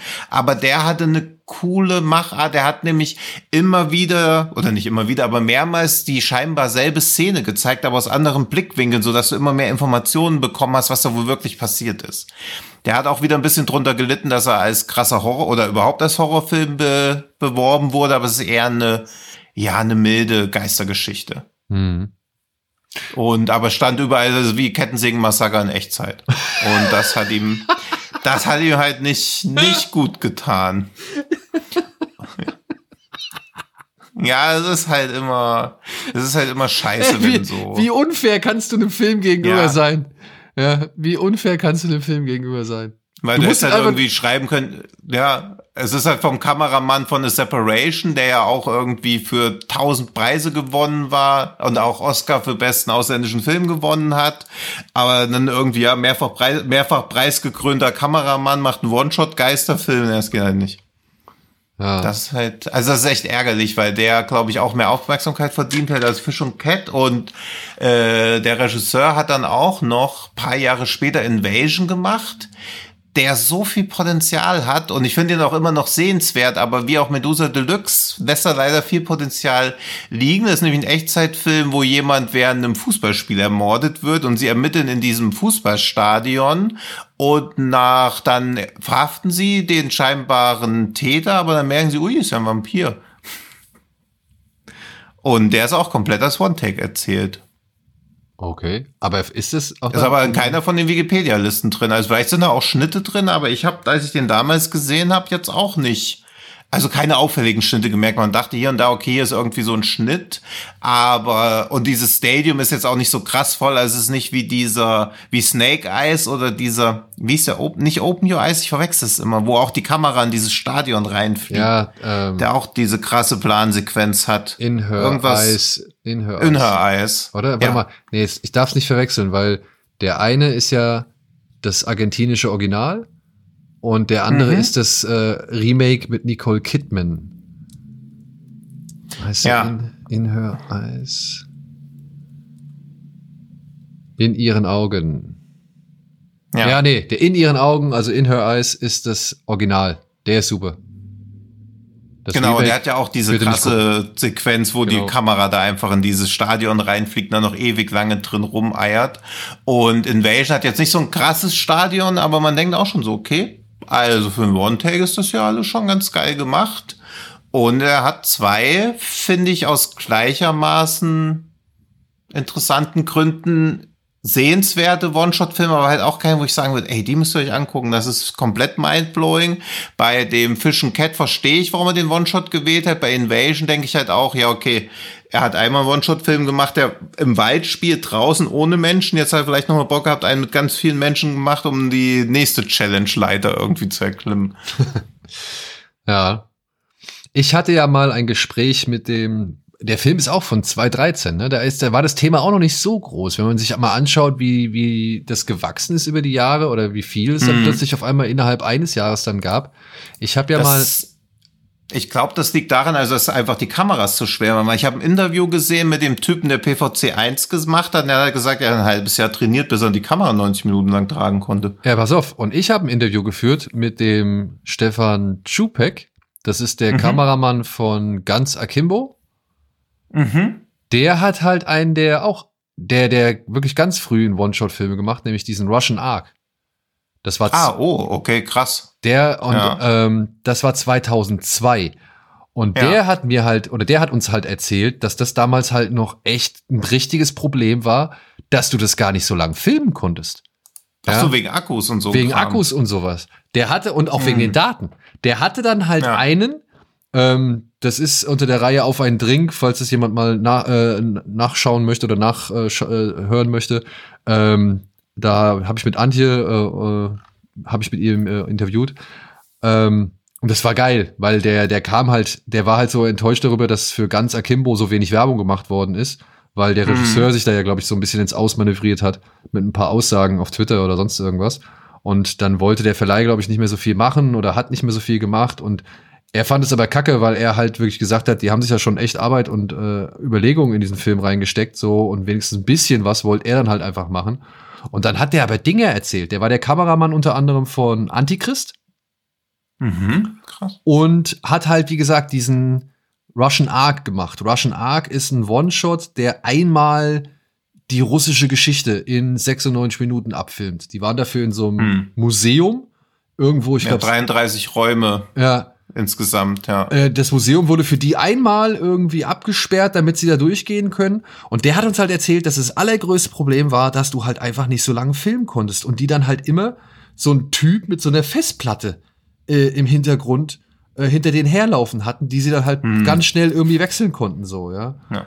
Äh, also das war, das war richtig äh, interessant. Und den Ton haben sie auch separat ja. aufgenommen. Also das ist richtig, richtig krass. Also hier steht halt irgendwie 33 Räume und über 2000 Zuschauer, äh, 2000 Schauspieler, drei Orchester. Die ersten drei Aufnahmen sind fehlgeschlagen. Dann hatten sie nur noch eine, weil sie ja auch nicht genug Batterie hatten. Tageslicht war fast ganz vorbei und dann musste halt die letzte Aufnahme hinhauen. Ja. Und ja, Russian Ark, also verstehe ich auch völlig, warum das als One-Take gedreht wurde, aber es ist halt dann auch so, wo man so denkt, ja, okay, jetzt könnte es halt auch mal vorbei sein. Ja, ich meine. Also es tut mir super leid, sowas dann immer zu sagen, weil es ist halt technisch. Es ist ja so ein Kulturprojekt des russischen Staatsfernsehens ja. oder irgendwie sowas, ne? Also mhm. das war ja wirklich von, von offizieller, also von staatlicher Seite aus ge ja. äh, gewünscht. Und es fühlt sich nicht mal an wie eine Kamerafahrt, es fühlt sich eher an wie so ein Zoom. Also als ob du quasi immer tiefer in so ein Bild reinzoomst. Also das hat eine echt geile Wirkung. Also der wird bestimmt also oder mutmaßlich jetzt einfach mal auf YouTube irgendwo rumgaugeln,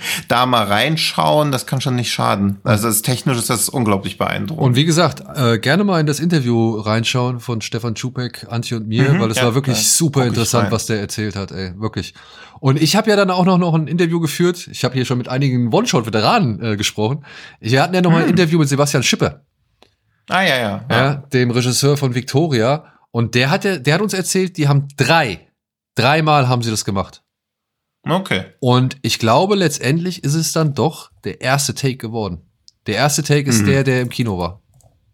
Mhm. Also der hat halt noch eine ganze Menge mehr erzählt, so, ne, auch das ganze Dilemma mit äh, der der Sprachregelung bei den Oscars und so weiter. Ach so, ja, ja ärgerlich. Ja, ja, was halt wirklich ärgerlich ist, so, ja, da kommt mal endlich ein, ein frischer deutscher Film irgendwie daher, der Hm. auch noch mal wirklich ein volles Fund dahin legt, so, ja. Also ich meine, Hm. ich habe auch bei dem gedacht, ja, da waren mir, ich hatte auch echt immer gedacht, an zwei stehen, äh, Stellen wäre ein Schnitt gewesen. Hat er mich eines Besseren belehrt, ja. Mhm. Äh, dementsprechend Hut ab. Also ich finde Victoria, ähm, ich verstehe auch, warum der das so macht, weil dieser, dieser, dieser, Mhm. dieser, dieser Fluss, den eine Nacht generieren soll, der wird hier meiner Ansicht nach perfekt äh, übertragen, so. Weil du lässt Mhm. dich auch einfach durch die Nacht treiben und da guckst du auch nicht auf die Uhr Mhm. und trotzdem äh, hast du da keinen Schnitt so gesehen, es sei denn, du wirst ausgenockt oder, ja, weiß nicht, hast einen Blackout von irgendwelchen äh, bewusstseinserweiterten Mitteln oder Alkohol. Und ja, Hm. äh, das fand ich cool. Und da hat er uns auch gesagt, ich- der, die haben da ja ein, zwei Fehler gemacht. Ne? Also ich glaube, rund um die Parkhaussequenz, da ist irgendwas nicht ganz so glatt gelaufen, wie sie es eigentlich vorgehabt haben, aber sie haben es wohl dann irgendwie kaschieren können. Ja. Aber das war auch ein schönes Gespräch mit Sebastian Schüttler. So, Ja, das glaube ich. Das und hier in der Liste ist dann auch noch Paint Drying, ne? was halt auch ein bisschen unfair ist dann. Ja. Ja, ja, das also natürlich ergibt Sinn, aber naja. Also wenn das ein One-Shot-Film ist, dann ist Searching und Missing auch wieder einer. Also ist schon ein bisschen Ja, unfair, ja, aber ja. gleichzeitig ist auch Empire wieder als It Did It to Appear as One-Shot. Wahrscheinlich auch, weil es technisch noch nicht möglich war, das so lange zu filmen. Welcher? Äh, dieser Empire von Andy Warhol, Ja, wo von das Andy Empire ja. State Building. Ja.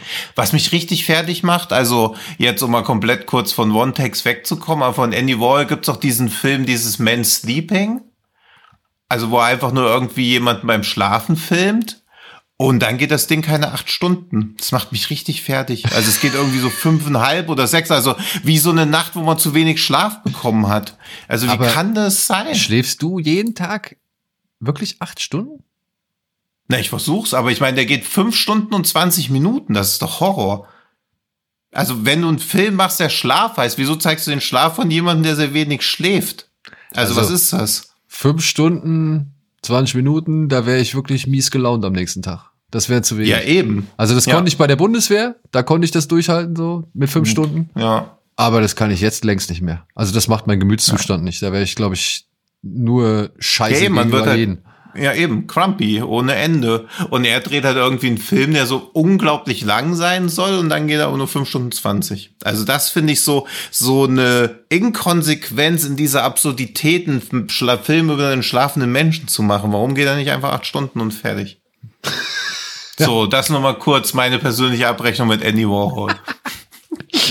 Lange drauf gewartet, jetzt in Minute 66 ist es soweit. Ja. Aber da wären wir auch eigentlich meiner Ansicht nach. Ich will noch zwei Empfehlungen loswerden. Okay. Ne nämlich, wo habe ich sie denn hingeschrieben? Äh, Rendezvous aus 2019. Wo habe ich denn jetzt unser Skript hingemacht? Und Pablo Von, Olmos von Arales. Pablo Arales. Olmos Arayels mit Antonio Alcantara und Elena Buick. Kennt man, glaube ich, beide leider nicht. Sie hätten es aber verdient. Der geht nämlich in so eine ähnliche Richtung wie, jetzt habe ich den Namen vergessen. Shit. Wo sind sie zu zweit in diesem Haus, den wir in Sitges gesehen haben, den alle so toll finden? Barbarian? wo sie beide bei äh, Barbarian. Das ist nämlich auch also Film über First Date zwischen Mann und Frau und man, die haben sich über so eine App kennengelernt. Man denkt so, ach, das ist ja eigentlich alles ganz nett und so und dann wird's auch immer kruder und unheimlicher und mysteriöser und auch als One-Take gefilmt und auch in Schwarz-Weiß. Also sieht geil aus, ist gut gespielt, sehr spannend den finde ich sehr empfehlenswert und wen ich leider nur von der Idee her empfehlenswert finde und ich bin von der 1,9 auf Letterbox ein bisschen erschrocken gewesen, also eine 2,3 hat er schon verdient, ist dieser Let's Get Julie, ist auch ein One-Take-Film, der eine coole Idee hat, die aber so selten dämlich ist und das darf man im Film auch einfach gar nicht machen, denn da sind ein paar Freunde bei Julie zu Besuch und auf einmal hören die so draußen Geräusche und dann gehen die Freunde draußen nachgucken und dann kommen die wieder und jeder von denen erzählt eine andere Story, was draußen so los war. Aber das Grundproblem ist, während die draußen unterwegs sind, die Viertelstunde ist halt die Kamera bei Julie. Und ihr hört halt nur so ab und an mal ein Polter draußen. Also mega gute Idee und auf dem Papier funktioniert das richtig gut, weil dann auch so Rashomon-artig ist, okay, wer erzählt jetzt die Wahrheit, wer lügt einfach nur. Aber ist das langweilig gewesen, Alter. Ja, vor allem dann auch 83 Minuten lang, ne? Alter, ja, es ist echt schade. Und ich finde schon, dass die Idee, ah, na, nicht mehr Gnade oder so verdient hat. Diese 1,9 finde ich halt schon echt fies. Aber ja, also es war halt echt so, wo man so dachte, okay, was ist denn jetzt los? Also, also du hast ja Memoria gesehen, so ähnlich. Ui. Echt? so ähnlich, nur dass man nicht mit einem Payoff rechnet. Okay. Ja, es war schon echt erschreckend langweilig zwischendurch, weil sie dann auch so einfach, einfach keinen Zeitsprung oder so, sondern sie wartet halt einfach. Und diese Grundidee ist aber gut. Also wenn man da es geschafft hätte, so eine Beklemmung zu erzeugen oder dann halt auch mal irgendwie, du kriegst halt auch keine Infos. Also nicht, dass mal jemand irgendwie ruft, ey, Frank, hör auf damit oder dann hör ich mach doch gar nichts. Nein, Frank, also irgendwie was, was du später dann noch mal so als Indizien nehmen kannst, was die dann so erzählen, bringt halt, also es ist einfach sinnlos, was da passiert. Das ist halt sehr, sehr schade. Ja. ja. Deswegen also Boiling Point noch gucken. Ja, den habe ich Running auf jeden Time Fall. Mit Bruce Campbell leider nicht auch mit, auch wenn Bruce Campbell tot ist, aber das ist auch eher so ein dilettantischer One-Shot-Film, der so ein bisschen an diese Neo-Noir-Filme angelehnt ist, aber es wirkt schon ein bisschen, ja, wie so ein abgefilmtes Theaterstück. Hm. Nee, das aber den, jetzt irgendwie Theaterstücken gegenüber unfair, aber der ist leider nicht so. Den Boiling Point, den habe ich auf jeden Fall auf der Liste. Denn das wäre ja. jetzt wahrscheinlich dann der nächste One-Shot, den ich mir anschauen werde. Ja, Son of Saul natürlich mega ja, gut, aber Film. auch dementsprechend ja, gut-wrenching, wie man es nennt. Blindspot finde ich auch mega. Ist das Der ist, die Kamera bleibt zumindest die ganze Zeit an ihm dran. Und er ist auch nahezu, also ich glaube, man kann den schon, schon dazu zählen, würde ich ja. jetzt sagen. Also vielleicht ist das so diskutabel, aber ich finde schon, zumindest ist er meiner Erinnerung auch ein One-Shot-Film. Okay. Und noch, wer einfach mal 105 Minuten im, warte mal, ich muss kurz gucken, nicht, dass ich was Falsches sage. Okay, es sind einfach nur psychische Mental Illness. Also wer einfach mal 105 Minuten in den Grauzonen von Mental Illness gefangen sein will in einem Echtzeitfilm, dann ist Blindspot auch noch ein Blick wert. Aber der ist schon echt. Also wir, wir folgen ja, glaube ich, bei jetzt diesem Frederick S. Hanna, der diesen From Beyond gemacht hat. Also folgst du dem auch auf Letterboxd? Mhm. Ich glaube, ja. Weil ich sehe immer nur seine Wertung. Der hat ihm einen, einen halben Stern gegeben und ich kann es nachvollziehen. Ich wäre eher so am anderen Spektrum, hat auch eine Durchschnittswertung von 3,5, aber der ist halt echt auch kräftezehrend. Also sie sucht dann halt ihre Tochter, die wohl vermisst ist und irgendwie haben alle mentale Probleme. Du kommst halt die ganze Zeit nicht aus ihrem Kopf raus. Es wird auch wieder viel gelitten, viel geschrien, viel Unverständliches und der ist halt wirklich, ja, unbequem, unangenehm. Hm und auch sehr zermürbend. Also ein bisschen, ja, es ist schwierig zu vergleichen, aber ein bisschen wie Manchester bei Sie als One-Shot von Gaspar Noé. Keine Ahnung, so eine Art. So Vergleiche sind immer angenehm quer, aber der war schon, also ich fand den ähnlich zermürbend wie Manchester by the Sea, nur dass er halt in Echtzeit läuft und traurig ist. Oh, echt? Ich weiß nicht, ob ich, ja. ob ich, ob ich das mir geben kann. Ob ich da so die, ja, da, also beziehungsweise. Ja, aber technisch, visuell, also ich finde so von den One-Shot-Filmen, die auch noch eine Künst, also einen künstlerischen Approach haben und nicht einfach nur, weil One-Shots ja oft auch einfach nur Realität abbilden wollen. Also sie wollen ja sehr realistisch wirken. Das soll ja selten irgendwie mal was Kunstvolles irgendwie sein. Selbst was wie Beyond the Infinite Two Minutes soll ja sehr bodenständig wirken und einfach so, als ob jemand zufällig mit der Kamera draufhält. Und Blindspot will halt schon Kunst machen. Okay. Aber Kunst, die wehtut. Ja, ja, also das war richtig, richtig traumatisierend. Also das war hart. Mhm. Will ich auch unbedingt nochmal sehen, aber ich traue mich auch nicht so wirklich ran, weil es halt viel, ja, viel Traumaverarbeitung, viel Mental Illness und viel auch nicht wegblenden oder so. Also das ist ja eh was, was One-Shot-Filme, die können ja nicht wegblenden. Und das war schon ja, hart. So, jetzt müssen wir aber auf irgendeiner fröhlichen Note. Es gibt wenig One-Shot-Comedies, merkwürdigerweise, obwohl sich das ja anbieten würde. Aber wäre wär mir jetzt gar keiner so wirklich bekannt. Nee, ne? Also, was wäre denn das Lustigste, was man hier irgendwie noch äh, präsentieren ja, könnte? Ja, One Cut of the Dead, ne? Also. Ja, stimmt. aber auch der ja nicht so klar. Also eigentlich würde ich bei Komödien, wo auch viel kaputt geht und so, oder auch dieses so Fluchtfilme, so auf der Flucht, wenig so Buddy-Komödien. Also Gut, viele Genres, wo man so denken würde, ey, ja. Ja, es also gibt schon ein paar, aber irgendwie würde ich denken, es bildet sich für Comedy wesentlich mehr an. Weil vieles ist halt einfach echt düster. Ja, aber na, ich weiß nicht, ey. Wenn du beim Comedy irgendwie das, das, das Timing verkackst, ist es, glaube ich, schlimmer, als wenn du es bei einem Drama oder so nicht richtig hinkriegst. Ich glaube, hm. du könntest, ich glaube, du könntest den Fehler oder das, das verkackte Timing bei einem Drama oder bei einem Actionfilm oder sowas, könntest du noch eher aufgreifen als, ja, bei Humor, oder? Ich meine, da ist doch Timing alles.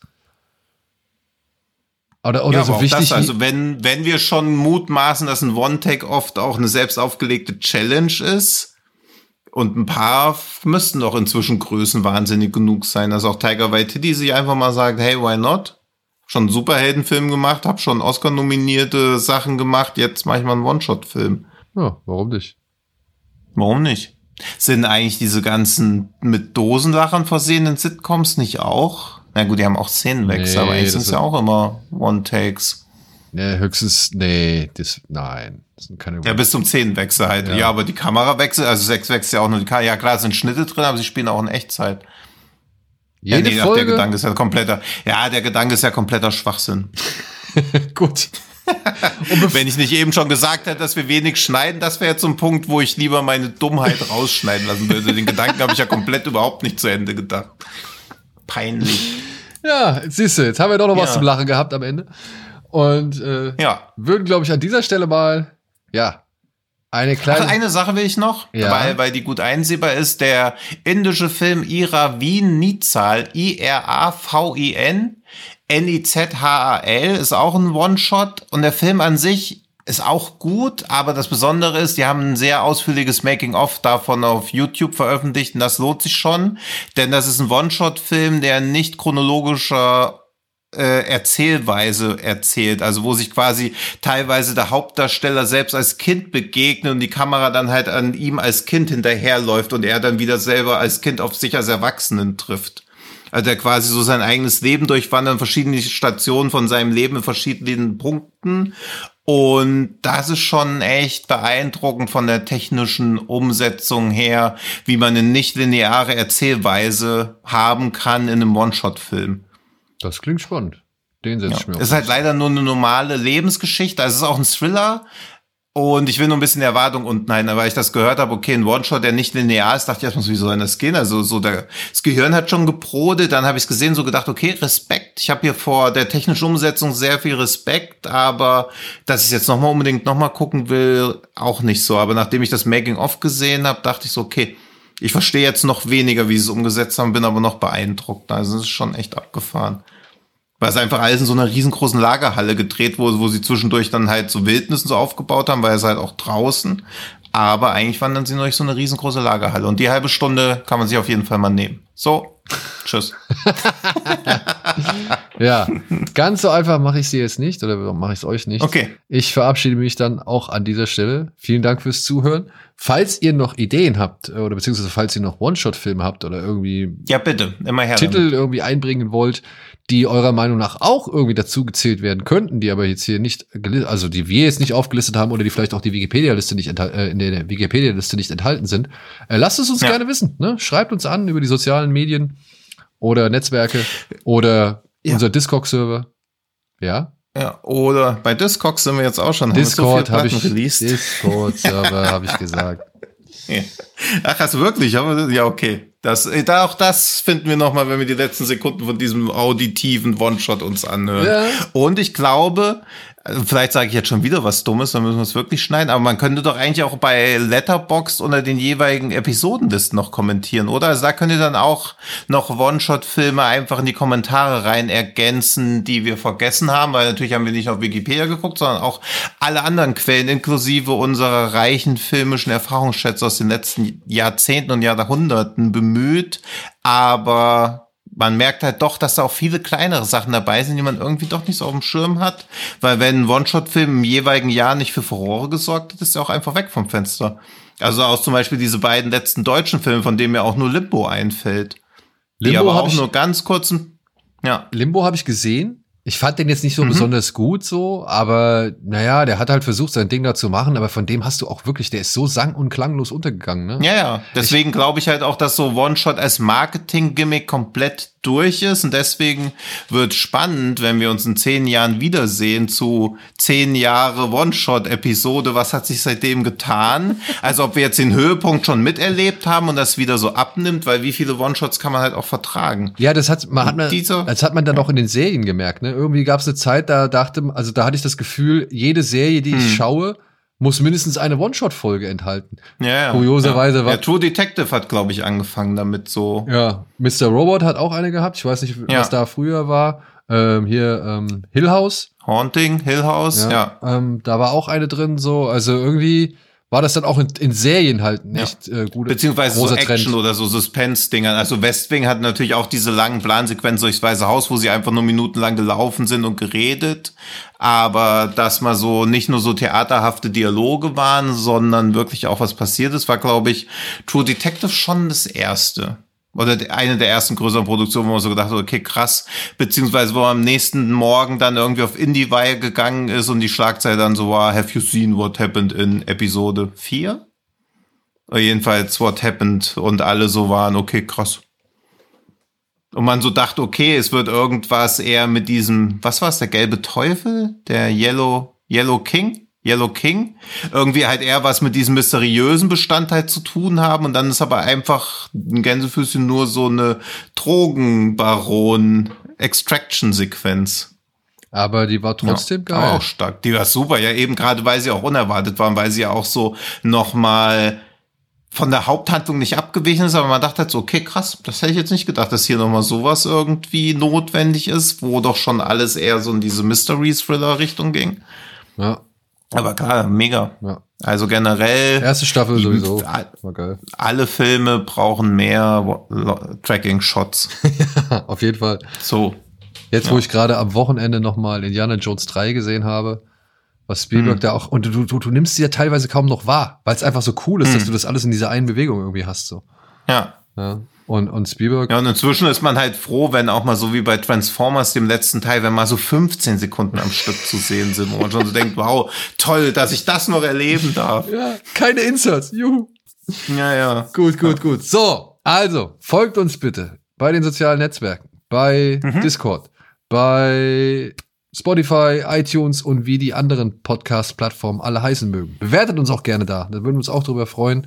Und ja, wenn ihr schon dabei seid, äh, macht auch gerne mal einen Gästevorschlag. Vielleicht äh, gibt ja den einen oder anderen Namen, an den wir vielleicht noch nicht gedacht haben und mhm. der dann trotzdem auch mal ganz gut wäre. So. Also ja, wir hoffen, wir können euch trotzdem halt, wie gesagt, hier die gewohnte Qualität bieten. Wir werden versuchen, das alles so normal und äh, ja, standhaft wie immer aufrechtzuerhalten.